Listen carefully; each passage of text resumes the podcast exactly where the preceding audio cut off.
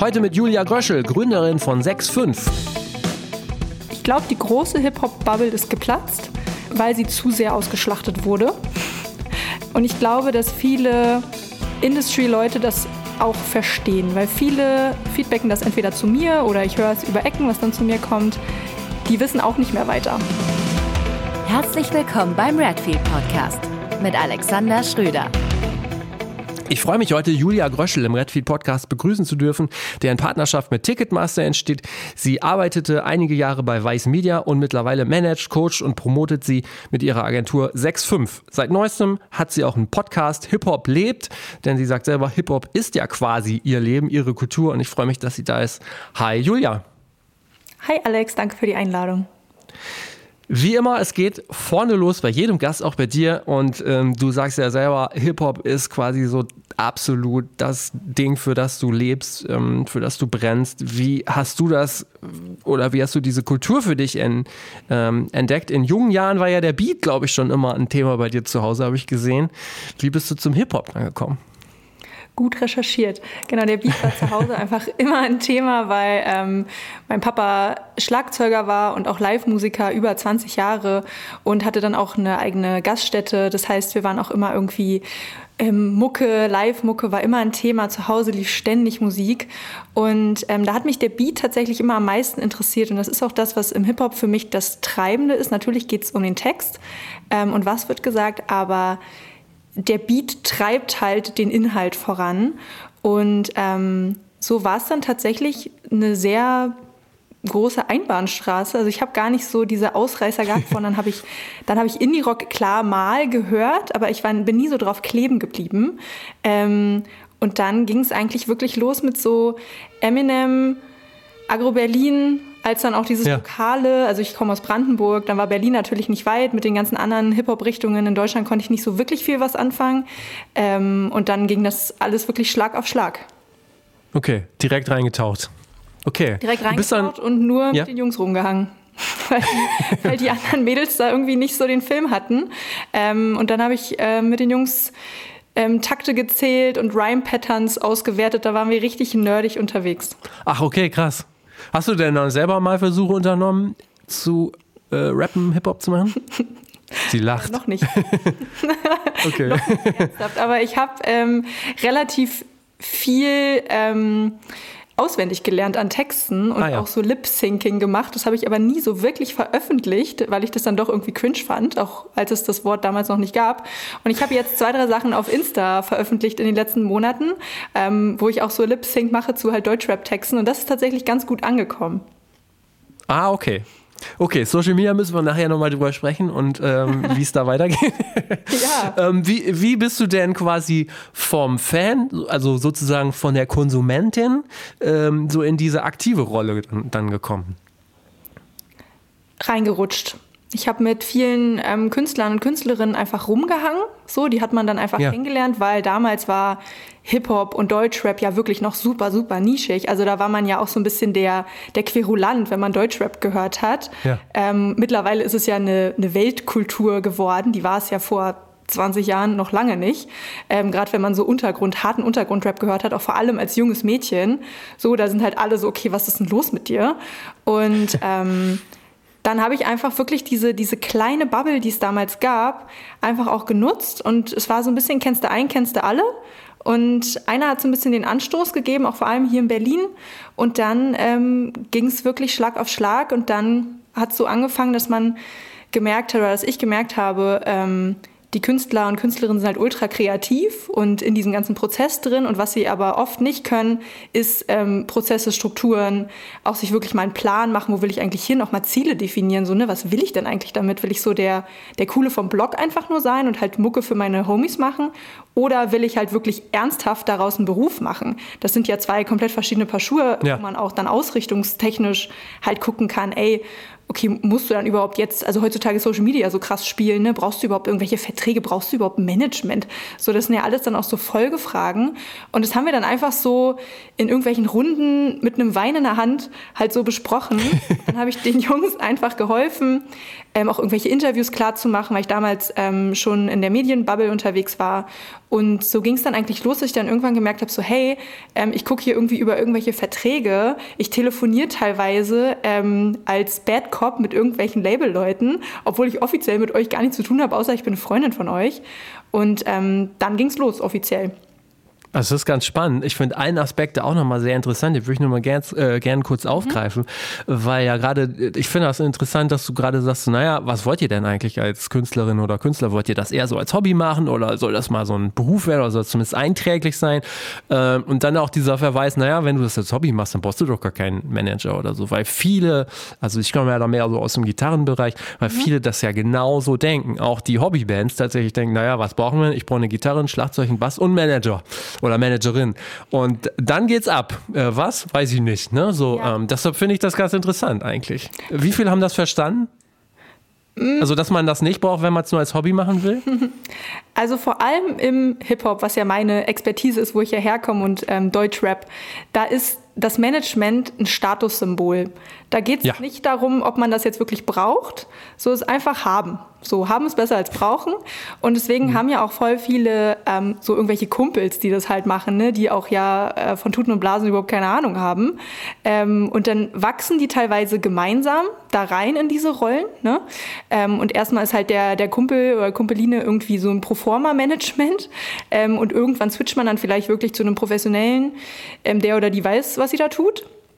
Ähm, aber das ist viel Status und viele verstehen auch nicht, was ein Management so eigentlich macht. Das sind viele Gespräche, die ich hatte und die mir auch befreundete Manager und Managerinnen irgendwie immer wieder mitgeben, gerade im Rap-Bereich, dass wirklich oft die Frage kommt, was machst du denn eigentlich für deine 20 Prozent? Und dann darf man sich rechtfertigen, was ich mittlerweile nicht mehr tue. Ähm, da fehlt oft so ein bisschen das Verständnis, weil es oft so, ja, ich schreibe doch nur ein paar E-Mails und ich mache doch nur ein paar Telefonate und nur 20 Prozent. Hm. Ähm, ja, das ist, glaube ich, noch viel Lernarbeit. Ja. Was hat dir denn damals zu der Zeit, du hast gesagt, du hast dann mit irgendwelchen Levels telefoniert oder Verträge angeschaut. Mhm. Was hätte dir denn damals so die, den, den Mut oder so diese Motivation gegeben, das zu machen und, und um auch mit diesen Leuten dann zu sprechen? Mhm ich glaube, ich habe gemerkt, dass ich Fähigkeiten habe, die ich da nutzen kann und vor allem die Liebe zur Musik und zum Hip-Hop, die ich habe, ähm, da sehr gut mit reinspielt. Dass ich nicht jetzt nur so, ähm, ich will hier schnelles Geld und schnellen, einen schnellen Star mir aufbauen, sondern ich will wirklich was mit Hand und Fuß machen und ich möchte auch Partnerschaften mit Labels und Vertrieben eingehen, die halt wirklich Sinn machen. Und ähm, dann habe ich einfach gemerkt, ich glaube, dass ich als Frau auch eine wichtige Stimme habe, die auch vor allem im Rap ähm, noch viel zu kurz kommt, dass wir mal weibliche Perspektiven haben. Und dann gemerkt habe, ich habe irgendwie einen Moment gerade, so die Sachen kommen einfach zu mir, ohne dass ich jetzt aktiv irgendwie so richtig eklig ähm, Leute akquirieren musste ähm, oder so, also ne, so, oder so Cold Call-mäßig ja. irgendwie mir Kontakte suchen musste. Es kam einfach so alles richtig organisch über auch die Kreise, in denen ich verkehrt bin und das Netzwerk, was ich schon hatte und einfach überall gerade und ehrlich war und einfach ich war und nicht irgendeinen Film geschoben habe. Und das hat sich dann natürlich auch innerhalb Berlins rumgesprochen und deswegen kamen wirklich viele Sachen richtig organisch einfach und das war total toll. Okay, das ist interessant. Ähm, was mich da nochmal interessieren würde, du hast ja eben auch nochmal gesagt, ich hatte es im, im, im, in der Intro auch gesagt, du hast bei Weiß Media gearbeitet. Ähm, du warst dann auch relativ früh in dieser Medienwelt und Weiß ist ja nun auch ein sehr, sag ich mal, hippes Unternehmen, gerade äh, früher. Wie fühlt sich das dann so an, wenn man ähm, ja, aus, ähm, aus, aus der eher Kleinstadt nach Berlin kommt, Anfang, Mitte 20, was mit Medien macht, weil Weiß arbeitet. Wie, wie hat sich das damals angefühlt? Mm, herausfordernd.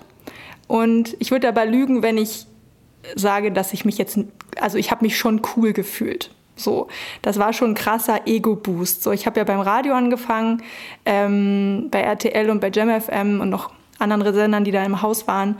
Und da habe ich ganz klassisch für mich als Assistenz der Geschäftsführung angefangen, weil das ist auch das, wo ich herkomme, ausbildungsseitig. Ähm, ich habe jetzt gar nichts mit Musik oder so gelernt oder gar studiert. Ich habe nie studiert. Ähm, da schreibe ich mir auch so ein bisschen auf die Fahne.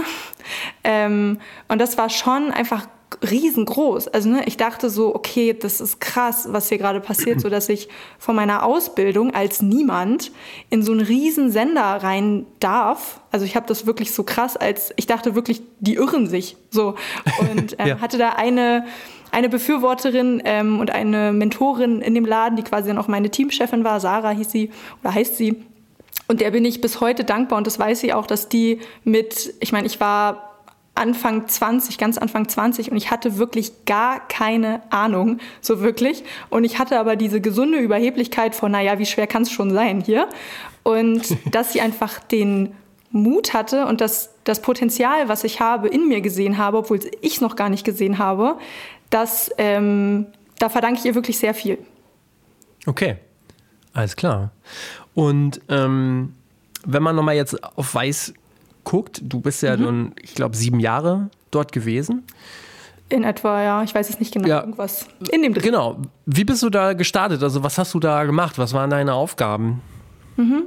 Ähm, ich hatte mich schon mal davor bei Weiß beworben, bevor ich dann wirklich eingestellt wurde. Und dann habe ich mich als ähm, sowas wie eine Journalistin beworben, die ich ja gar nicht bin. Und ich dachte einfach, ach komm, was soll's? wie schwer kann es sein? Und da wurde ich natürlich rigoros abgelehnt, ist klar. Und ähm, danach dachte ich, ach komm, ich, ich, ich lauere einfach auf der Website, da wird schon ein Job kommen. Also es war ganz klar, okay, das wird die nächste Station sein. Komme, was okay. wolle und es wird ja. passieren. Und ähm, dann wurde tatsächlich eine ähm, Assistenz der Geschäftsführung, ich weiß nicht genau, wie, die, wie der Jobtitel damals war, aber sowas wieder, wurde ausgeschrieben für die zwei ähm, Managing Partner dort und ich war so, okay, let's go. So direkt Bewerbung raus, nächsten Tag hatte ich einen Tattoo-Termin und es war sehr schmerzhaft und am nächsten Tag lag ich da, hab, gel hab gelitten. Aber ah, der Tattoo-Termin hatte nichts mit der Bewerbung zu tun. Ähm, doch, weil ich habe dann, als ich da lag und wirklich gestruggelt habe, habe ich halt einen Anruf von der Berliner Nummer bekommen unbekannte Nummer und ich war so, okay, shit, Maschinen aus, ich muss da rangehen. Ja. Und dann war halt der Personalchef von Weiß dran und hat halt gesagt, hey, ähm, du hast dich gestern beworben, kannst du morgen zum Bewerbungsgespräch kommen? Und ich wirklich mir so, ich habe so komplett, weißt du, wenn dir so einmal heiß und kalt wird und dann bist mhm. du so kurz vor, okay, ich klappe jetzt zusammen, nee, ich klappe doch nicht zusammen. Und dann war ich so, ja, äh, na klar kann ich morgen kommen. Und dann übermorgen hatte ich halt einen Arbeitsvertrag und habe angefangen. So. Okay. Ähm, also es war auch da haben die was gesehen so ähm, und habe dann direkt den ähm, damaligen Geschäftsführer auch kennengelernt und alle, die im, im Management Board waren, für die ich ja dann auch gearbeitet habe. Und dann ging die Reise sozusagen los, dass ich da alles so nichts gemacht habe. Also mhm. als Assistentin angefangen, dann angefangen auch ähm, Personal zu führen, ähm, hatte zwei, drei Leute unter mir immer so im Managementbereich, die dann halt auch Planung gemacht haben. Und dann habe ich halt schon immer angefangen ähm, mit dem Merchandise, was Weiß gemacht hat, das Magazin zu betreuen, ähm, dass ich da planungsseitig auch mit den Werbekunden gesprochen habe und das Sales-Team unterstützt habe und dann irgendwann Veranstaltungen gemacht habe. Also es war wirklich so ja. einfach immer das Ohr, das Ohr an der Firma. Ich war ja dann auch immer sehr weit oben beim Management und habe dann auch sehr viel mitbekommen, was vielleicht so die ähm, normalen, in Anführungsstrichen, Angestellten jetzt nicht so mitbekommen haben, auch was so die strategische Ausrichtung war. Und da hatte ich dann natürlich das Glück, dass ich einfach mich reinsneaken konnte und sagen kann, ha, ich mach das. und so ähm, habe ich wirklich in den vielen, vielen Jahren, die ich da war, ganz tolle Projekte realisieren können. Okay, mir war das gar nicht so bewusst. Ich hatte das jetzt mal äh, nachgeguckt, da zu der Zeit, als du da gearbeitet hast, müssen da ja mhm. ungefähr so 150 Leute auch gearbeitet haben, also schon recht groß. Am Anfang, genau. Und dann ja. ähm, wurde es aber kleiner. Okay, ja, gut. Ähm, ähm, das heißt, äh, du, du, sagtest, du hast auch äh, Events betreut. Mhm. Hat es dann sicherlich auch mit Marken zu tun, nehme ich an. Ja. Ähm, was ist denen so wichtig, wenn, wenn die solche äh, Kooperationen machen? Das ist eigentlich immer eine ganz spannende Frage, wo ganz viele Leute hellhörig werden. Welche Tipps kann man da äh, hören? Tipps für die, für die Leute, die dann die Veranstaltung machen. Ja, genau. Mhm. Ähm, also die Marken wollen immer alles für wenig bis okay Geld. So. Und da muss ja. man die oft ein bisschen einfangen. Also ähm, ganz oft, was mir passiert ist in den letzten vielen, vielen Jahren, in denen ich jetzt Veranstaltungen auch mit Marken gemacht habe, ähm, oft wissen sie gar nicht, was sie wollen. So, außer alles. So, wir wollen möglichst präsent sein, wir wollen überall natürlich unser Logo drauf haben, wir wollen vielleicht unser Produkt auf der Veranstaltung haben, wir wollen dann aber auch eine Kundenbindung haben für die Leute, die dann da sind, dass die eine geile Offline-Experience haben. Dann wollen wir es noch Instagrammable haben und ähm, ne, am liebsten wollen sie so eine Full Experience für die Leute, die da irgendwie am Start sind. Und da muss man tatsächlich oft einen Reality-Check machen und sagen, yo, dann kannst du aber noch mal drei Nullen dranhängen. So, dann schlackern denen meistens die Ohren und dann trifft man sich halt irgendwo in der Mitte. Ähm, und bei Weiß war es dann natürlich auch interessant, wenn wir Markenevents gemacht haben, dass es auch diese Media-Coverage gab. Also es gibt so, ein, ähm, so eine Branded-Page, wo man quasi ähm, Artikel einkaufen kann, dass die Redaktion beziehungsweise die aus dem Marketing-Team einen Artikel über das Produkt schreiben. Das ist ja sonst bei Weiß ähm, überhaupt nicht üblich, das ist ja freier Journalismus. Ähm, da schreiben die Redakteure und Redakteurinnen ja, was sie wollen. Und da kann man sich quasi so Artikel in Anführungsstrichen einkaufen und dann natürlich auch ausspielen an eine bestimmte Target Group, die bei Weiß natürlich sehr groß ist. Und das hat dann entsprechend, entsprechend auch nochmal ein, ein Eurozeichen dran. Und deswegen war das immer so ein bisschen diese Doppelleistung zwischen, okay, wir machen wirklich offline dieses Event. Also da muss die Marke irgendwie präsent sein und wir wollen aber online auch die, die Media Coverage haben. Und dann hat man sich halt irgendwo getroffen. Okay, verstehe. Ja. Was, was für Projekte haben dich in deiner Zeit bei Weiß denn besonders begeistert? Uh, viele. Ähm, die Weiß House Party, das war mein Baby. Das war eine ähm, quartalsweise Free Party für Weißleser und Leserinnen. Und es war quasi wie so ein Mini-Festival. Das habe ich übernommen von dem Event-Team, was es dann eben nicht mehr gab, was ich dann ähm, komplett übernommen habe, zusammen mit einer Azubine. Und da habe ich wirklich, das habe ich komplett zu meiner Party gemacht. So, da war, da war Hip-Hop, da waren Up-and-Coming Artists und mein Anspruch war immer, ich möchte da Leute buchen, zum einen, die die äh, Menschen noch nie vorher gehört haben, dass sie sagen, okay, krass, wer ist das denn so? Der hat ja live richtig Feuer. Und aber auch Künstler und Künstlerinnen, die kurz vorm ersten Peak sind. So dass man sagt, okay, die sind richtig kurz davor, komplett durch die Decke zu gehen. Und das ist mir und uns im Team auch wirklich richtig gut gelungen. Also wir hatten zum Beispiel so Leute wie Paschanim oder auch eine Ebo, ähm, wo das halt noch nicht so riesengroße Namen waren, nur 022, also alle Hip-Hopper ähm, werden die Namen kennen mittlerweile. Und da, es war halt wirklich genau dieser Moment und danach haben sie abgehoben. So, und okay. das war halt cool, dass man wirklich so auch die Skills, die ich halt habe, so ähm, Ohr, Ohr am Zeitgeist so und auch wirklich noch diggen, was geht da draußen und nicht warten, bis ja. irgendwie jeder kennt. Und das war halt richtig, richtig toll. Da haben wir immer auch schon mega früh angefangen. Ich glaube, um acht oder so haben wir angefangen und dann ging es halt bis drei, vier oder so. Und es war halt auch immer unter der Woche. Und es war immer so voll und es war immer so ein toller Abend. Also es war wirklich ein Herzensprojekt. Ähm, ansonsten das Magazin, was, äh, was es damals noch gab, das gibt es mittlerweile in Druckform so nicht mehr. Ähm, das habe ich auch betreut. Das war auch immer, wenn, das, wenn du das dann in den Händen hältst. Also ich mag halt, mhm. bin halt auch so ein haptischer Typ ähm, und habe halt auch vorher in meinen vorherigen Jobs ähm, Magazine und Bücher irgendwie gemacht und betreut. Ähm, das ist nochmal ein anderes Gefühl, wenn du es dann in den Händen hältst und dann steht da dein Name drin und das kannst dann irgendwie auch deinen, deinen Eltern zeigen und dann haben die, ja. weil ne, mein Vater versteht so semi, was ich so mache den ganzen Tag und es ist auch okay. Aber wenn ich ihm dann so ein Magazin in die Hände drücken kann, dann hat er noch mal so einen Bezug von, okay, das, sie macht wirklich was den ganzen Tag. ja, ja, ähm, kenne ich. Ja. Und genau, das war toll. Auch das ähm, Merchandise, was wir für Weiß gemacht haben, ähm, da habe ich komplett die das Design übernommen mit einer Artdirektorin und dann auch den ganzen Shop und die ganze Abwicklung und da erstmal ein Workflow, ähm, ne, wie ist die User Experience der Kundinnen und so. Und das waren einfach so super self-made Projekte für so eine riesen Brand, wo einfach gesagt haben, ja, geh spielen, so, du machst es schon. Ähm, und da konnte ich wirklich auch viel ausprobieren und hatte da sehr, okay. ähm, wurde sehr gestärkt von, vom Rücken her, dass jemand gesagt hat, hier komm, du kriegst es schon hin. So. Okay, also sehr viel Vertrauen hast du, hast ja. du da bekommen und gleichzeitig. Ja, was ähm, ich mir aber auch erarbeitet habe in den vielen Jahren. Ja, glaube ich, das stimmt. Und wenn du das nochmal so zusammenfasst, also mit mhm. dem, was du quasi mitgebracht hast, was quasi in dich investiert wurde sozusagen, wenn du dann jetzt so rückblickend da drauf schaust, äh, was hat dich da positiv dann geprägt oder wo hast du besonders besondere Erfahrungen dann machen können in den Jahren, gerade so was so Mechanismen angeht in Sachen PR oder Marketing? Mhm. Mm, ich glaube, erstmal war es wichtig, das Mindset zu entwickeln, dass jemand generell in mich vertraut und da auch ähm, den Mehrwert sieht. Ähm, und dann ganz klar Netzwerken.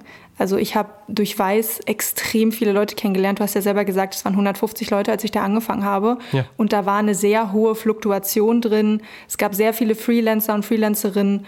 Ähm, es gab sehr viele Kunden, die da irgendwie am Start waren, dass man immer, nur oder einfach Gäste, die da waren oder die dann auf den Veranstaltungen waren oder auf den Weihnachtsfeiern. Und so hat man halt immer weiter sein Netzwerk gestreut, auch durch die Büros, die umliegend waren. Also Pro7 ähm, hatte auch, also die Marketingabteilung, glaube ich, von Pro7 war das, die hatten halt über uns das Büro. Ähm, und so lernt man halt dann auch einfach auf dem Hof Leute kennen. Ja. Es war so ein bisschen so ein kreativer Hub, der da entstanden okay. ist. Und da habe ich natürlich von gezerrt und auch der Name Weiß im Rücken war jetzt auch nicht unbedingt schlecht, wenn man irgendwo angefragt hat, dann haben die Leute noch mal eher zugehört. Okay. Ich muss aber trotzdem noch mal fragen. Du bist ja jetzt bei mhm. Weiß weg, du hast aber sicherlich ja. noch einen sehr persönlichen Bezug zu Weiß. Und ähm, Was kommt da würde ich gerne, ja, da würde ich schon gerne mal fragen, du hast ja einen gewissen Abstand jetzt zumindest. Ähm, ja. Es wird ja auch immer wieder kritisiert, dass Weiß dann ja auch zum Teil ja sehr provokant auftritt, ähm, vielleicht dann auch wirklich grenzüberschreitend. Ähm, wie nimmst du das jetzt so wahr mit vielleicht so einem äh, etwas größeren Abstand? Mm, ich muss sagen, ich habe es schon wirklich lange nicht mehr konsumiert. So, also ich weiß jetzt gar nicht aktuell, was so abgeht. Ähm, damals muss ich sagen, fand ich es gut, weil umso provokanter es ist, umso eher wird es natürlich auch gehört und ja, geteilt genau. in den Medien. Ähm, was, ich, was ich nur mitbekommen habe in dem letzten Jahr oder beziehungsweise auch schon in dem letzten halben Jahr, als ich noch da war, ist, dass vor allem in Deutschland die Artikel ein bisschen generisch werden, dass es so ähm, egal ist ein böses Wort, weil es ist nicht egal, aber es ist einfach nicht mehr so investigativ, ja. dass man jetzt wirklich sagt, oh krass, man hat hier eine riesen Reportage gemacht und man hat hier richtig investiert, sondern es sind eher so diese snackable Content Pieces für Insta mhm. und für TikTok, die dann, ähm, was ich auch absolut verstehen kann als Markenausrichtung, ne? aber wenn man halt auf ähm, investigative Sachen steht und auch auf gut recherchierte Artikel, egal ob sie jetzt aus Übersee kommen und nur in Anführungsstrichen übersetzt werden, ähm, ist man, glaube ich, als so Konsument der alten Stunde ein bisschen enttäuscht, was momentan so passiert. Das, das Gefühl habe ich zumindest und das spiegeln mir die Leute, ohne dass ich jetzt jeden Tag auf dem Instagram-Account rumhänge. Okay. Okay, ähm, du hast in deiner Zeit bei Weiß aber auch schon angefangen, freiberuflich zu arbeiten. Ich glaube, so gerade um 2019 rum hast du dann 6.5 auch quasi nebenbei gegründet, ähm, in Teilselbstständigkeit. Was war für dich da so der Auslöser, das anzugehen und nochmal ein anderes Betätigungsfeld aufzumachen? Mm, wenn ich es jetzt nicht mache, mache ich es nie. Es war okay. immer, ich habe immer ja. den Witz gemacht seit vielen Jahren, ähm, wo ich gearbeitet habe, so irgendwann ähm, verliert ihr mich an die Musikindustrie und irgendwann gewinnt die Musik in meinem Herzen und dann werde ich einfach was selber machen. So, es war für mich schon immer klar, dass ich irgendwann für eine gewisse Zeit irgendwas selber mache, weil auch mein kompletter Kreis eigentlich ausschließlich aus Selbstständigen besteht, was ich damals gar nicht so reflektiert habe. Aber so jetzt denke ich mir so, hm, ja gut, ich habe mir die richtigen Leute wahrscheinlich auch schon gesucht. Aber wie es dann so ist, du hast dann Ängste, ne, finanzielle Sicherheiten und auch ein Luxus, ja ein gemachtes Nest, in dem man da ist. Ne? Und dann war natürlich auch Corona, ähm, weil ich habe das 2019 gegründet mit dem Ding so, okay, und 2020 gehe ich dann weg von Weiß und dann mache ich mein eigenes Ding. Und dann kam, ja. kam Corona, wir hatten noch die letzte Berlinale Veranstaltung, das weiß ich noch, es war eine Woche, glaube ich, vor Lockdown oder so. Und ähm, und da bei der Berlinale Party war, war schon so, ja, irgendwie da, da ist so irgendwas, naja, wie schlimm kann es schon sein, so. Haben wir natürlich stattfinden lassen, ist doch zum Glück nichts passiert. Ähm, und da dachte ich auch immer noch, ja, okay, das, ähm, das war's jetzt. So, das war jetzt hier mein, mein Bam und ich bin jetzt weg. Und dann dachte ich mir, ah, naja, okay. doch nicht. okay, aber äh, zumindest dann ähm, noch gut die Sicherheit zu haben, ne? Total, also ich bin total dankbar, auch für die Möglichkeit, weil auch dass ich habe ja dann wirklich 90 Prozent Events gemacht zu der Zeit, als Corona kam. Ne? Das, also man hätte ja, ja. auch sagen können, so tschaui, ähm, dass man halt intern da noch die Struktur gesucht hat. Und ähm, also ich war dann auch auf Kurzarbeit, aber auch weil ich das wollte. Ähm, auch mit dem, ich brauchte dann auch mal eine Pause nach den vielen Jahren, Ja. habe ich gemerkt. Plus ich dachte, ey, ähm, Corona, na gut, ne? Wie lang, wie lang geht's schon? Halbes Jahr vielleicht. Ja. Die drei Monate Auszeit nutze ich jetzt und baue halt auch meine, meine Agentur und meine Selbstständigkeit auf. Ne? Ich war so, okay, und jetzt mache ich so, jetzt mache ich das alles parallel, wie cool und kriege ja immer noch Geld. Super. Ähm, und ging ja dann alles doch ein bisschen länger. Aber am Ende war das wirklich die richtige Entscheidung, auch intern das nochmal umzumodellieren und zu sagen, okay, ich mache jetzt keine Events mehr, ich gehe jetzt wieder zurück in meine Operations-Rolle, die ich ja immer noch hatte und habe dann einfach viel mit international kommuniziert und die Rolle hat sich einfach nochmal ein bisschen geändert, mehr wieder in interne Kommunikation. Okay. Du hast dich selbstständig gemacht, ähm, erst teilweise dann komplett, 2022 Ja. komplett. Ähm, wenn du das jetzt mal so siehst, was war so der Plan, als du gestartet bist, inhaltlich, was du machst und ähm, hat sich das im Laufe dieser ja, drei Jahre oder mittlerweile sind es ja jetzt vier Jahre, äh, sind es vier Jahre? Ja, vier Jahre ge geändert schon? Hm, Das ist eine gute Frage. Ähm, ich glaube, dass der Traum, den ich hatte, so nicht realistisch ist. Auch für mich nicht. Ähm, und das musste ich in den letzten Jahren ähm, lernen und das hat auch ein bisschen wehgetan. Aber umso mehr ich mich auch mit mir selber auseinandergesetzt habe und auch der Switch von einer, von einer Anstellung zur Selbstständigkeit, ähm, den habe ich ehrlicherweise auch ein bisschen unterschätzt. Ähm, ich dachte so, ja, naja, ich, ne, ich kann mich super selbst organisieren, ich brauche kein, keine externe Motivation, ähm, ich, kann das, ich kann mich alleine beschäftigen mit Sachen. Ähm, dann aber wirklich zu verstehen, okay, jetzt ist natürlich auch ein wirtschaftlicher Druck dahinter und ähm, ich möchte, wie vielleicht ein Künstler und eine Künstlerin, die keine Kompromisse mit ihrer Musik machen wollen, will ich keine Kompromisse machen mit den Künstlern und Künstlerinnen, mit denen ich arbeite. Ähm, sprich, ich möchte nur mit Leuten arbeiten, die ich wirklich intrinsisch feier und auch wirklich höre. So, das ist in meinem Fall nun mal Untergrunddeutsch-Rap. Und im Untergrunddeutsch-Rap ist jetzt nicht das große Geld zu holen, das ist auch kein Geheimnis. Und dann musste ich feststellen, okay, dieses Management-Ding ist total toll und es liegt mir auch, aber es kommt auch mit sehr, sehr viel Downsides, die ähm, ich in den letzten Jahren, in denen ich das jetzt mache, auch gemerkt habe, dass es nicht für mich ist in dem Ausmaß, wie ich dachte. Okay. Ach, Wahnsinn. War das denn so, du hast, ähm, bevor du dich selbstständig gemacht hast, hast du gesagt, ähm, du hattest einen, oder hast einen Freundeskreis, da sind ganz viele selbstständig. Waren da denn nicht auch dann einige dabei, die gesagt haben, oh, ey, überleg dir das mal gut, mach das mal lieber nicht und äh, dich Fast da auch alle. schon ein bisschen, oh, echt? Okay. Ähm, deswegen habe ich aber auch mittlerweile so die ähm, Fähigkeit entwickelt, nicht mehr so viel mit Leuten zu teilen, ähm, weil ich gemerkt habe, dass die, die eigene Vision kann nur ich selber verstehen. So, und ich verschwende Energie, wenn ich die anderen versuche zu erklären, die entweder gar nicht den Raum dafür haben, komplett auch woanders sind in ihrer eigenen Entwicklung. Und ähm, ich meine, wie viele Leute wurden schon für bescheuert erklärt ähm, und haben es dann irgendwie trotzdem gerissen. Und ich bin so, hey, ich lasse einfach meine alltäglichen Taten sprechen und mir geht's nicht so um die großen Moves so. Ähm, und ich glaube, dass das einfach Schritt für Schritt immer weiter in die richtige Richtung wächst und ich gar nicht jetzt das Gefühl habe, ich, ähm, ich verliere jetzt was, vielleicht was ich dachte, was, was ich wäre. So ist es eher so im Fluss. Und das mag ich und da lasse ich mich auch gerne mittreiben. Okay. Wenn du jetzt aber nochmal guckst, was du genau machst, wie, in welche Betätigungsfelder könntest du das jetzt so einordnen? Ich mache schon noch Management äh, in einem ausgedünnteren Rahmen. Ich habe natürlich meinen Podcast, der sehr viel Zeit drüber, und ja. Liebe frisst ähm, und natürlich auch die Teamkommunikation und so. Aber genau sprechen wir vielleicht noch drüber. Ähm, ich mache Coaching für Künstler und Künstlerinnen. Ähm, das ist mir auch ganz, ganz wichtig. Ähm, mache vereinzelt auch noch Pressearbeit beziehungsweise schreibe ähm, Pressetexte für Menschen, die das mögen. Vor allen Dingen Hip-Hop? Hip-Hop-Artist? Vor allem Hip-Hop, ja. Ja. weil ich da am besten natürlich auch Sachen in Zusammenhang bringen kann und eine Diskografie nicht erst mich reindicken muss irgendwie. Ja. Und ich habe aber auch parallel Freelance-Jobs, die ich annehme, sei es, dass ich Events mache für Brands oder auch, ähm, oder auch andere Sachen, wo ich stundenweise dann einfach ähm, auf einem Kunden arbeite. Mhm, okay. Was auch gar nichts mit der Musikindustrie zu tun hat. Okay, ah, okay. Du hast es ähm, eingangs gesagt, gerade das Thema Management, das ist ja mal ein ganz äh, spannendes Feld, weil im Grunde genommen kann ja jeder Managerin und Manager werden, weil im ja. Grunde genommen man muss quasi nichts vor, äh, vorweisen, äh, es ist kein Ausbildungsberuf, whatever. Ähm, da würde mich dann schon interessieren, weil das immer auch total spannend ist und jeder da einen anderen Ansatz hat. Wie ist so deine Philosophie? Wie gehst du an dieses Thema inhaltlich ran?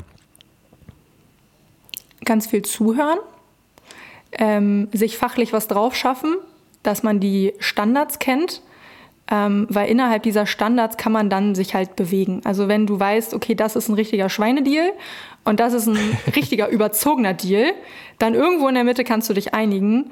Ähm, und ganz wichtig, so einfach sich Leute suchen, mit denen man gut klarkommt, weil es bringt nichts, wenn du jetzt die Cash Cow hast, also mir zumindest nicht.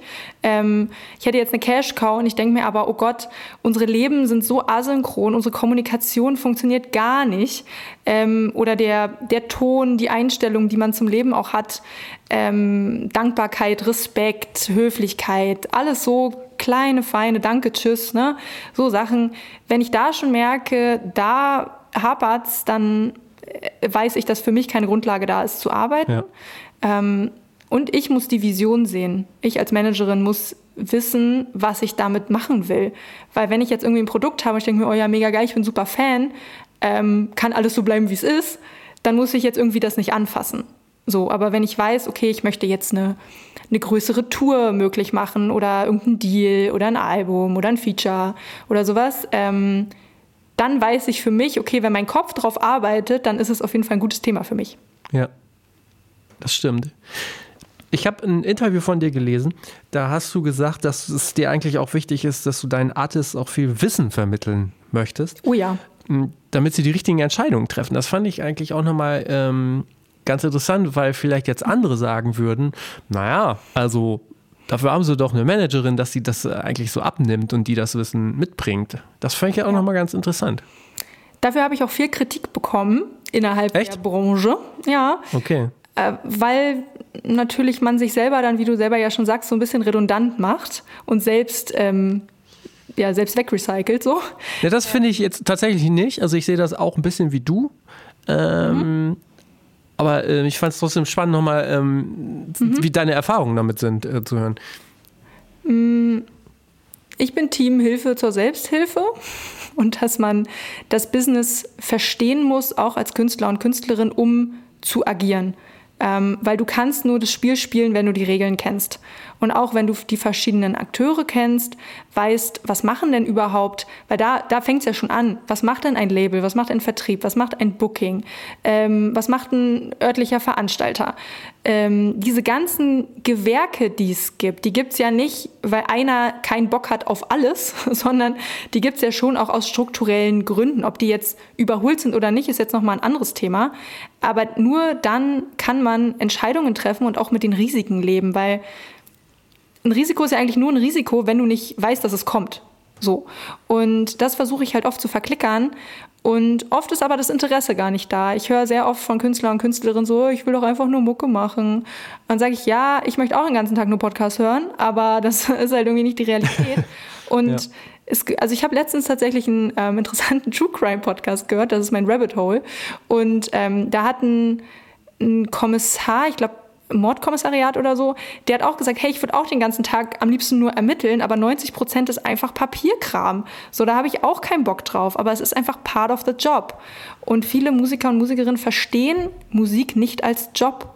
Für die ist es immer noch Hobby, auch wenn es jobähnliche Züge annimmt. Also sprich, man kommuniziert jetzt täglich mit der Managerin oder man hat irgendwelche Verträge und man muss irgendwelche ähm, Leistungen dann auch erfüllen entsprechend oder hat irgendwelche Media-Deals. Für viele ist es immer noch so, oh ja, habe ich keinen Bock drauf, mache ich nicht. Und denke mhm. ja, aber so funktioniert es halt leider nicht. Und deswegen scheitert es auch bei sehr vielen. Mhm, okay.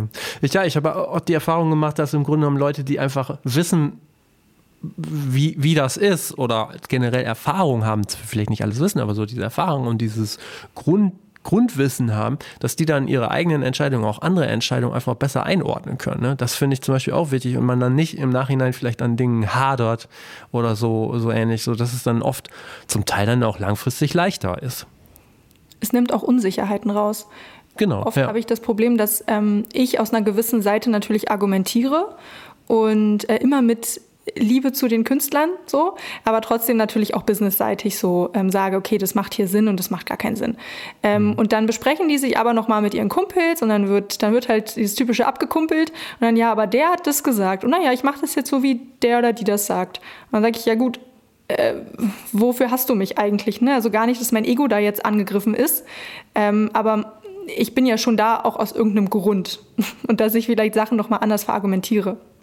Ja. Was glaubst du, die Tätigkeit als Managerin, wie viel Prozent Organisation ist das und wie viel Prozent Psychologie? oh, das ist natürlich auch immer so ein bisschen von dem Artist abhängig, den man da auf der anderen Seite hat, wie gefestigt äh, der oder die so ist. In meinem Fall würde ich schon sagen, 70 Prozent Organisation, 30 Prozent Seelsorge. Ich sage auch immer betreutes Rappen, da lachen immer die Leute. ja. Aber es stimmt. Man ist halt wirklich ein bisschen, ähm, ja, ich bin so ein bisschen die Therapeutin, ohne einen okay. Therapieschein. Ich weiß nicht, wie viele Einblicke du so in andere Musikrichtungen hast. Es ist immer so diese große Frage, ob die Leute, die rappen, äh, die Hip-Hop machen, ob die ein bisschen ein anderes Mindset haben. Also ähm, von außen betrachtet wirkt das ja immer so, als ob die einfach vielleicht sogar mehr Drive haben, ein bisschen mehr Mut, vielleicht ein bisschen mehr Größenwahn. Würdest du das teilen? Würdest du das anders sehen? Oder fehlt dir da auch einfach so ein bisschen die Erfahrung zu anderen Musikrichtungen? Richtungen? Mir fehlt ein bisschen die Erfahrung zu anderen Musikrichtungen. Tatsächlich kriege ich am meisten mit von anderen Musikrichtungen, wenn ich die Konzerte von denen veranstalte ähm, und ich dann mal so eintauche in andere Kulturen und denke, krass, das funktioniert ja ganz anders. Die Leute sind ja ganz anders drauf, die hier zu Gast sind. Ähm, ich habe aber die Erfahrung gemacht, dass im Rap ganz viel Angst auch herrscht und das einfach nur kompensiert wird mit Coolness und aber so übertriebener Coolness, mhm. die dann auch irgendwie nicht mehr cool ist, sondern einfach nur noch eklig arrogant. Ähm, und die Unsicherheiten oft auch einfach durch Drogen ähm, kompensiert werden. W wovor denn Angst? Vor fehlendem Erfolg? Das ist so ein bisschen diese Hip-Hop-Geschichte von, man fängt irgendwie, also wenn wir jetzt wirklich so ein organisches Wachstum, ne, man fängt so an, ja. als der Coole vom Blog, so alle feiern ein und yeah, cool, Dings. Und dann, umso größer du wirst, dann kommen halt die Hater und die Neider und sagen, ja, jetzt hat er seinen Arsch verkauft, ähm, jetzt ist es ja nicht mehr real, jetzt ist da ja, ist ja eine Maschinerie und eine Industrie dahinter. Und das ist so, die Leute mögen dich halt, wenn du dich so nach oben kämpfst, dann supporten dich halt voll viel und sagen, yeah, keep hustling, keep struggling, ba, ba, ba. Und wenn du es dann aber geschafft hast, in großen Anführungsstrichen, ja, also sprich, du kommst aus deiner Ecke raus und ich hören jetzt 50.000 Leute im Monat oder so, dann ist halt ganz schnell so dieses, ach naja, hm, jetzt ist ja nicht mehr cool, so dieses ominöse cool steht da immer im Raum.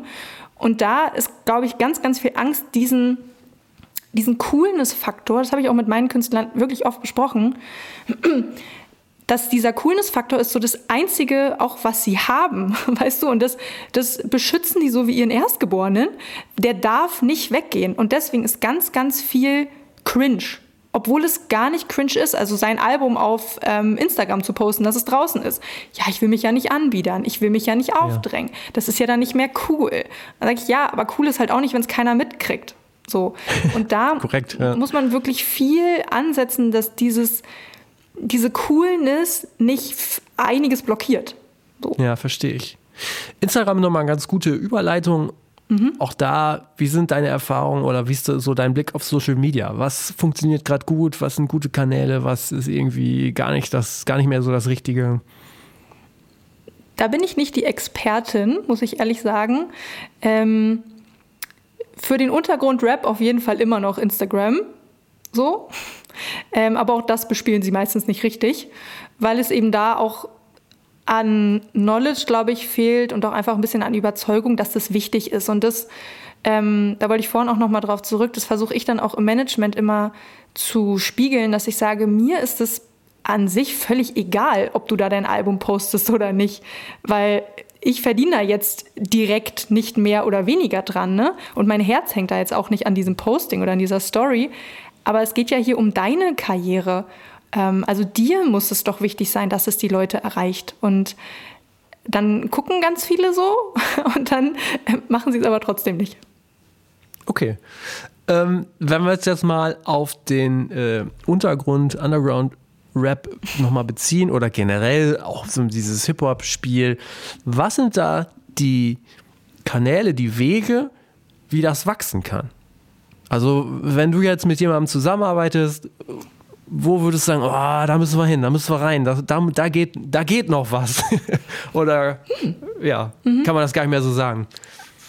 Mm, ich glaube, das ist immer sehr abhängig davon, wie vorhin schon gesagt, was das Ziel überhaupt ist. Aber wenn man jetzt, sag ich mal, das Ziel hat, man möchte wachsen und man möchte seine, seine Audience größer machen, dann ist es für mich, glaube ich, momentan der Weg, dass man irgendein Content-Format entwickelt auf irgendeiner Plattform, die man halt mag. Sei es auch Patreon, ähm, Insta, TikTok, meinetwegen auch Facebook, so wenn du die Älteren äh, targeten möchtest.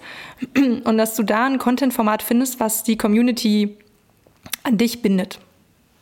Das ist das Wichtigste. Und ansonsten Features mhm. rein in andere Bubbles. So Features, die ja. aber Sinn machen. Nicht jetzt plötzlich ein Feature mit Sido, sag ich mal, wo man auch sagt, okay, da ist die Schnittmenge auch relativ gering. So. Mhm. Ähm, und einfach normal und sinnig nach oben featuren und auch spielen, ganz viel live spielen, wenn es jetzt wieder geht, zum Glück, dass man da echt schaut, dass man in irgendwelche Slots reinkommt von Mini-Festivals, von irgendwelchen Vorbands oder so und sei es auf irgendeinem blöden Bremer Stadtfest, so dass man da vor 20 Leuten spielt, ist es völlig egal. Dieser, dieses Live-Ding hat so einen großen Impact, der wird völlig unterschätzt. Völlig. Ja. Okay.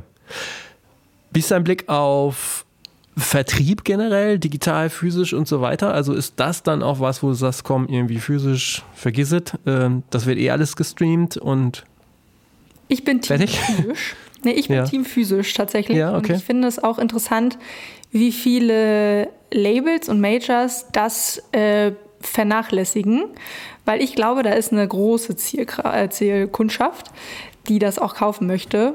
Und wir machen im Untergrund eigentlich immer physische Produkte zu unseren Releases.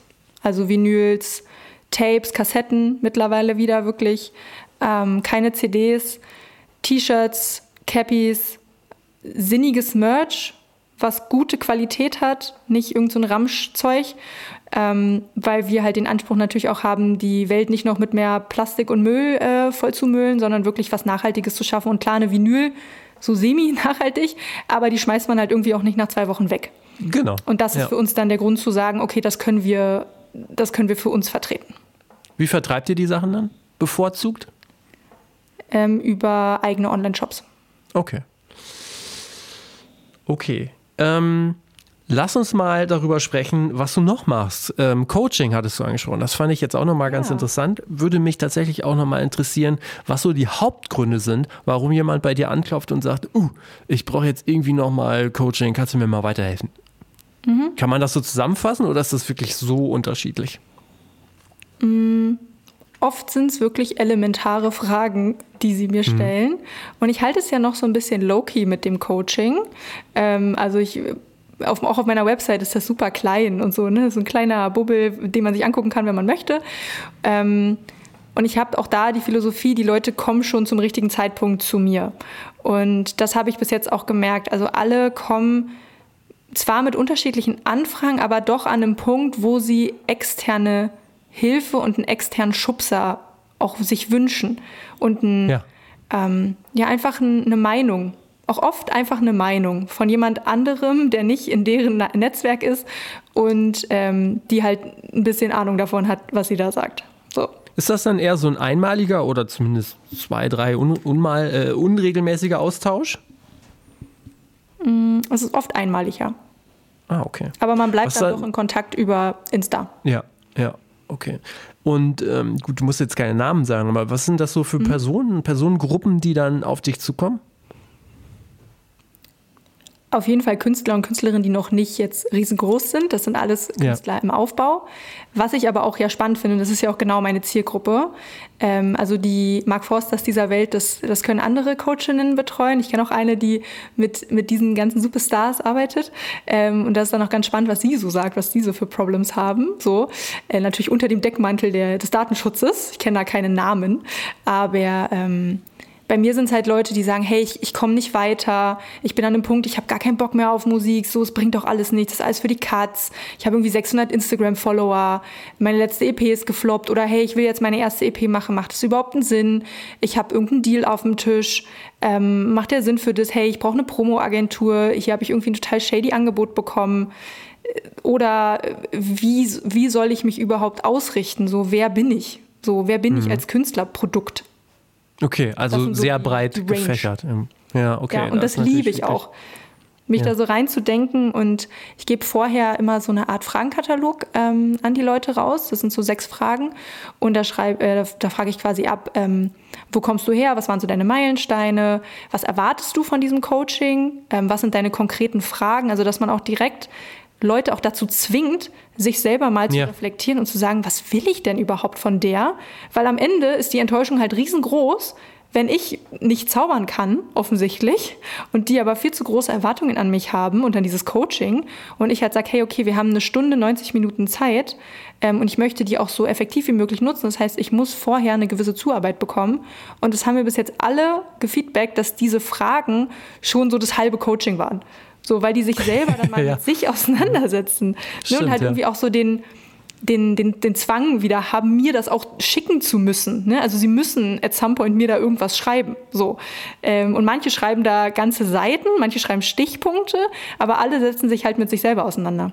Ja, das ist schon mal wichtig, genau. Mhm. Wo, wo holst du dir denn deinen Input her, ähm, um einfach zu wissen, was Sache ist, gerade in der Musikbranche, auch so Thema Mindset und, und überhaupt so. Woher kriegst du deinen Input?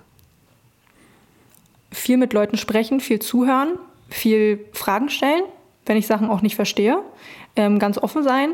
Ähm, und ich habe auch eine eigene, eine eigene Coachin, eine Business Coachin, die ähm, die krass ist. Und Grüße.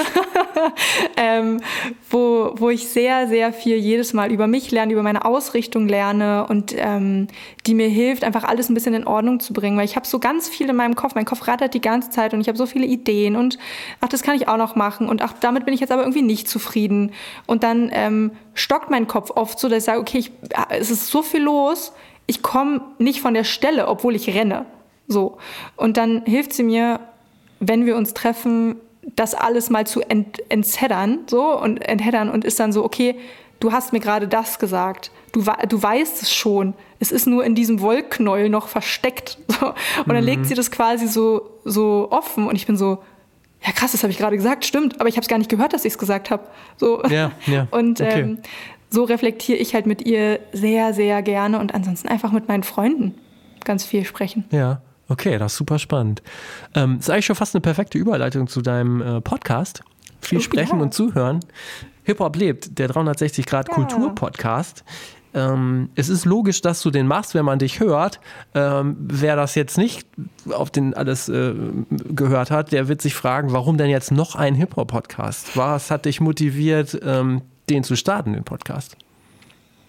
Hm, weil er gefehlt hat weil ich gemerkt habe, dass meiner Kultur dieser Podcast gefehlt hat. Ich wollte oder ich will immer noch was schaffen, was bleibt, wo Menschen von lernen können oder einfach was mitnehmen können. Und ich möchte auch Leuten, die im Hintergrund arbeiten, die Möglichkeit geben, sich zu präsentieren ähm, und somit auch deren Selbstbewusstsein zu stärken, weil meine Gäste sind ja oft auch Leute, die nicht unbedingt im Vordergrund stehen und die teilweise noch nie öffentlich gesprochen haben und ich die halt ähm, manchmal kenne, manchmal auch werden sie mir empfohlen und ich denke mir so, ey, du hast so eine geile Geschichte, die muss gehört werden, aber es juckt halt keinen, weil es halt nicht die Stars sind, die im Rampenlicht stehen so ähm, ne? oder halt noch nicht 10.000 Interviews gegeben haben, wo man sagt, okay, die hat man irgendwie auf dem Schirm und da möchte ich einfach genau diese Lanze brechen und sagen, hey, wir haben innerhalb der Musikindustrie so viele verschiedene Berufe, die mal beleuchtet werden müssen, ganz, ganz dringend. Und auch zu, dieses ein bisschen zu entmystifizieren. Wir kochen alle nur mit Wasser. Wir haben alle unsere Struggles. Die Musikindustrie ist hart. So, weil viele das ja auch so glorifizieren und sagen, ach, irgendwas mit Musik, ihr lebt ja mein Traum. Und ich, ich versuche das nicht jedem dann zu entmystifizieren, dass ich sage so, naja, ist auch nicht alles Gold, was glänzt, ne? Ähm, ja. Sondern ich, ich versuche dann einfach ne, zu sagen, ja, ist schon mega cool und so, man hat mega coole Leute um sich und inspirierende Menschen und so. Ähm, aber mit dem Podcast versuche ich halt wirklich auch zu sagen, hey, wir sind normale Leute und haben auch noch mal mit anderen Sachen zu strugglen, die vielleicht auch Außenstehende nicht so verstehen können, wenn sie ja. es nicht mal hören. Ja, aber schon wirklich Hip-Hop-related. Der kleinste gemeinsame Nenner, den alle meine Gäste haben, ist, dass sie Hip-Hop lieben. Ah, okay. Okay. Dann äh, können wir uns ja schon noch mal ein bisschen breiter vielleicht aufstellen inhaltlich. So es, ja, äh, gibt dir das die Möglichkeit, ne? Ja. Genau, das gibt mir die Möglichkeit. Momentan ist es halt wirklich, ich möchte meinem Netzwerk und meinem Kreis die Möglichkeit erstmal geben, gehört zu werden. Und es ist mir ganz, ganz wichtig, dass die auch beim Aufbau dabei sind ähm, und mir auch helfen, da auch mehr Sicherheit reinzubekommen. Und es wächst stetig, es kommen stetig auch neue Gäste, auch neue Gästeanfragen, die von sich aus auf mich zukommen, was natürlich so, also Ehre ist, ähm, und dieses kleine Nischenprodukt, als was es gestartet hat und auch wirklich als Schnapsidee, das ist so schnell gewachsen in den letzten sechs Monaten, dass ich es manchmal selber nicht fassen kann. Ja, super. Ich äh, ich bin ja im Hip-Hop-Game überhaupt nicht wirklich drin. Ich habe mir das auch schon ähm, äh, hier und da mal erklären lassen, auch hier im Podcast. Mhm. Für dich auch nochmal so diese Frage. Ich habe immer das Gefühl, so von außen betrachtet, dass gerade im Hip-Hop so dieses ganze Thema Medien nochmal viel, viel besser funktioniert als äh, so im, im, zum Beispiel im Rockbereich.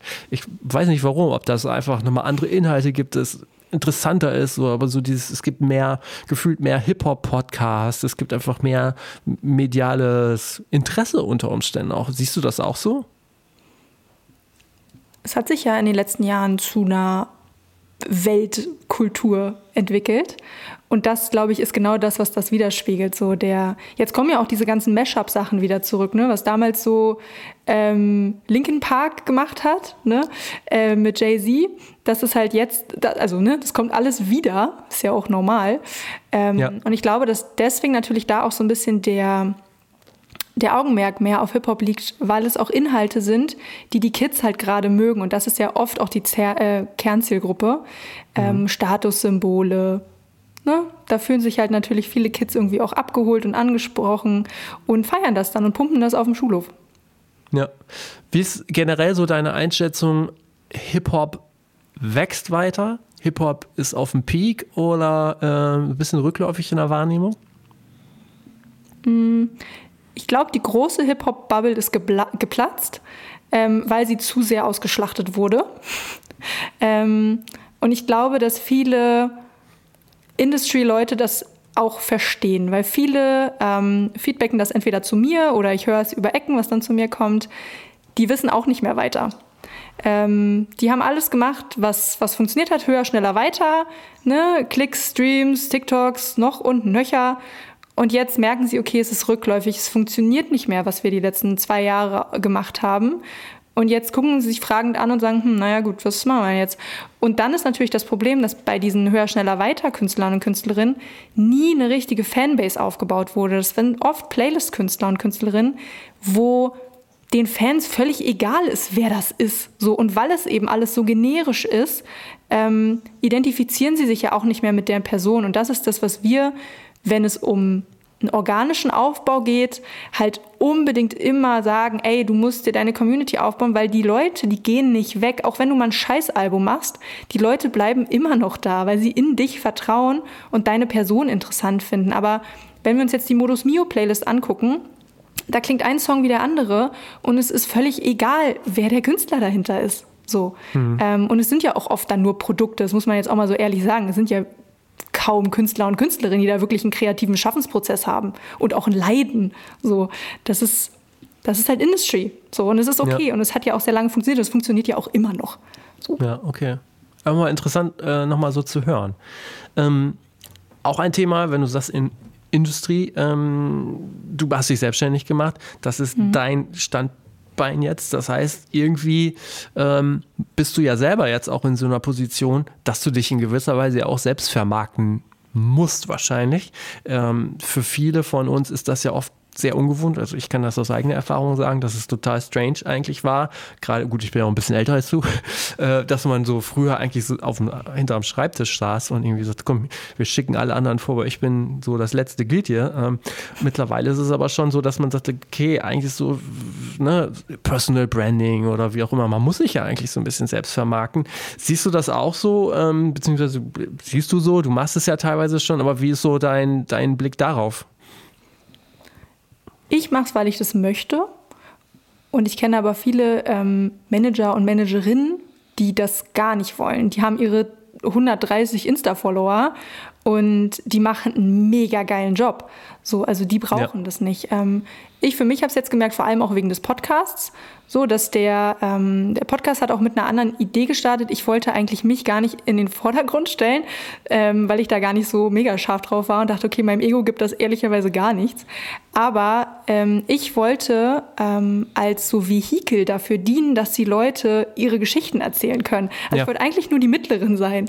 Und dann hat sich es aber wirklich schnell so, dass die Leute den Podcast meinetwegen gehört haben und dass sie mich damit supporten, wenn sie das folgen und liken und mir auf Insta folgen und so und ähm, mich auch Leute wirklich ansprechen, ähm, jetzt nicht täglich hier auf der Straße auf der Hunderunde, aber wenn ich halt in so Szene, in so Szene, ist aber auch schon einmal passiert, ähm, aber wenn ich in so Szene ähm, internen Kreisen unterwegs bin, sag ich mal, dann kommen wirklich oft Leute und sagen so, hey, du bist doch Julia, du machst doch das, ey, das ist mega cool.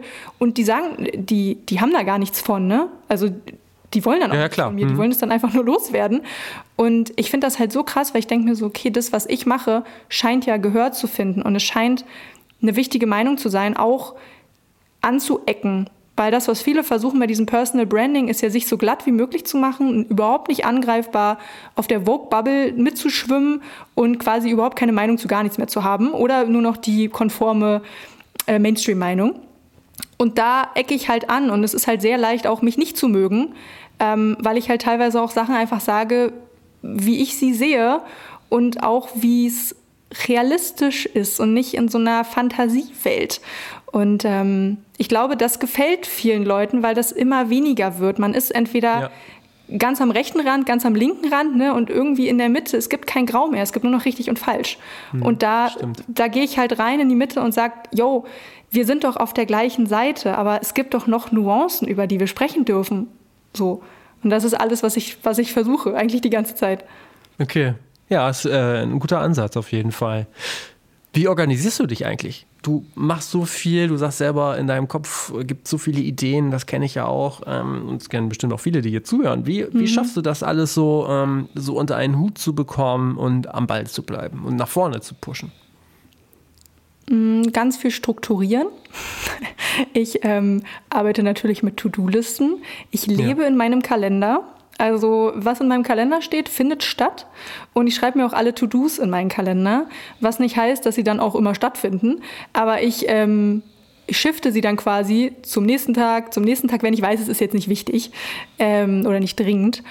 Und ich habe mir einfach ganz viel Seelenfrieden daraus geholt, okay, was bringt mir jetzt wirklich was und was ist hier gerade Beschäftigungstherapie. Ähm, weil auch ich bin so ein Typ, ich beschäftige mich dann auch mit Sachen, obwohl ich eigentlich gar nichts zu tun habe, was jetzt irgendwie krass wichtig ist für mein Leben. Ähm, und so finde ich jetzt gerade auch einfach raus, das ist auch gerade ein Prozess, mit dem ich mich auseinandersetze. Ich sortiere auch gerade wirklich viel aus, was ich im letzten Jahr noch gemacht habe und so, okay, ich, ich mache erstmal alles und ich probiere erstmal alles aus und ähm, nehme mir auch diese Freiheit raus, einfach zu sagen, klar, mache ich, mache ich, yeah, du auch noch und ja, komm auch noch auf meine To-Do-Liste. Und ähm, im letzten halben Jahr bin ich eher so auf dem Nein-Film, dass ich halt nett absage und sage, hey, ähm, ich habe meinen Fokus anders ausgerichtet, ich möchte meine Firma vielleicht auch noch mal ein bisschen anders ausrichten, weg vom Management ähm, hin zu anderen Sachen. Mein Podcast ist mir ultra wichtig, wie gesagt, der wächst ultra schnell. Ich habe dann sechs-, siebenköpfiges Team hinterm Podcast. Das muss irgendwie auch bespaßt und kommuniziert werden. Und diese ganze ähm, Strategie, ich meine, du kennst das mit deinem Podcast, ne? Wo will man mit dem ja. hin? Was für Gäste überhaupt? Ja. Ich habe mittlerweile ähm, jemanden, Vanessa, die mir in der Redaktion hilft für meinen Podcast, dass ich nicht mehr alles alleine recherchieren muss. Das ist schon mal mega. Ähm, und so, so ist das, glaube ich, der Weg. Aber ja, mein Weg ist Kalender. Okay, ja, das ist auch äh, interessant äh, zu hören, wie andere das machen. Mhm. Ähm, ich muss dann doch nochmal fragen, so für die Zukunft, was gibt es denn noch so für konkrete Ideen, die vielleicht so in den ersten ein, zwei, drei Jahren dann aus äh, deinem Kopf noch poppen und Realität werden könnten? Mm, also das, was ich zu meiner Coachin gesagt habe vor einer Woche, ähm, war, dass ich mich nicht, also das war auch schon vorher so, ich sehe mich nicht als Ein-Mann-Army oder Ein-Frau-Army, die ähm, die ganze Zeit hasselt und hier, also mein Traum ist nicht, ich möchte nicht zehn Stunden am Tag arbeiten, so. Also ich möchte am Ende des Tages so wenig arbeiten wie möglich und so effektiv arbeiten wie möglich und nicht so Beschäftigungstherapie machen und möchte ein Team um mich haben, die gerne mit mir zusammenarbeiten und wo wir einfach geile Sachen schaffen. Was das genau sein wird, das ist gerade so ein bisschen in der Findung. Ähm, da kann ich auch noch gar nichts Konkretes zu sagen, aber es sind einfach diese Schritte weg von der Einzelkämpferin hin zu, ich baue jetzt wirklich eine Agentur auf mit Menschen und da werden wir coole Sachen machen, irgendwas mit Musik. Cool. Ich wünsche dir viel Erfolg dabei. Es äh, war total schön, mit dir zu sprechen. Die vielen Einblicke fand ich mega interessant und ich bin sehr gespannt, werde es mir in den nächsten Jahren dann auch äh, angucken.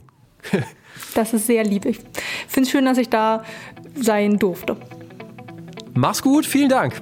Ciao, ciao. Tschüss. Vielen Dank, dass du diesen Podcast bis zum Ende gehört hast. Er hat dir hoffentlich gefallen und ich würde mich sehr freuen, wenn du ihn einer weiteren Person weiterempfiehlst, damit wir weiter wachsen können und so tolle Gäste noch in Zukunft begrüßen dürfen. Nächste Woche geht's weiter mit Simon Erichsen. Das war der Live-Podcast aus der Osnabrückhalle im Rahmen vom Popsalon. Simon ist der Sänger oder Mr. Hurley von Mr. Hurley und den Pulveraffen. Das ist eine Band aus Osnabrück, die schon mehrfach in den Charts war, eine Piratenband. Und wir sprechen darüber, wie es ist, mit seinen Geschwistern Musik zu machen. Darüber hinaus spreche ich in den nächsten Wochen unter anderem noch mit Asterix Westphal, dem Musikanwalt von vielen bekannten Künstlerinnen und Künstlern, sowie Max Mönster, Director A&R und Creative bei Universal Urban. Da ist noch eine Menge drin auf dem Weg zu Folge 150. Ich wünsche euch noch ein paar schöne Tage. Bedanke mich bei unserem Podcast-Partner Ticketmaster. Macht es gut. Ciao.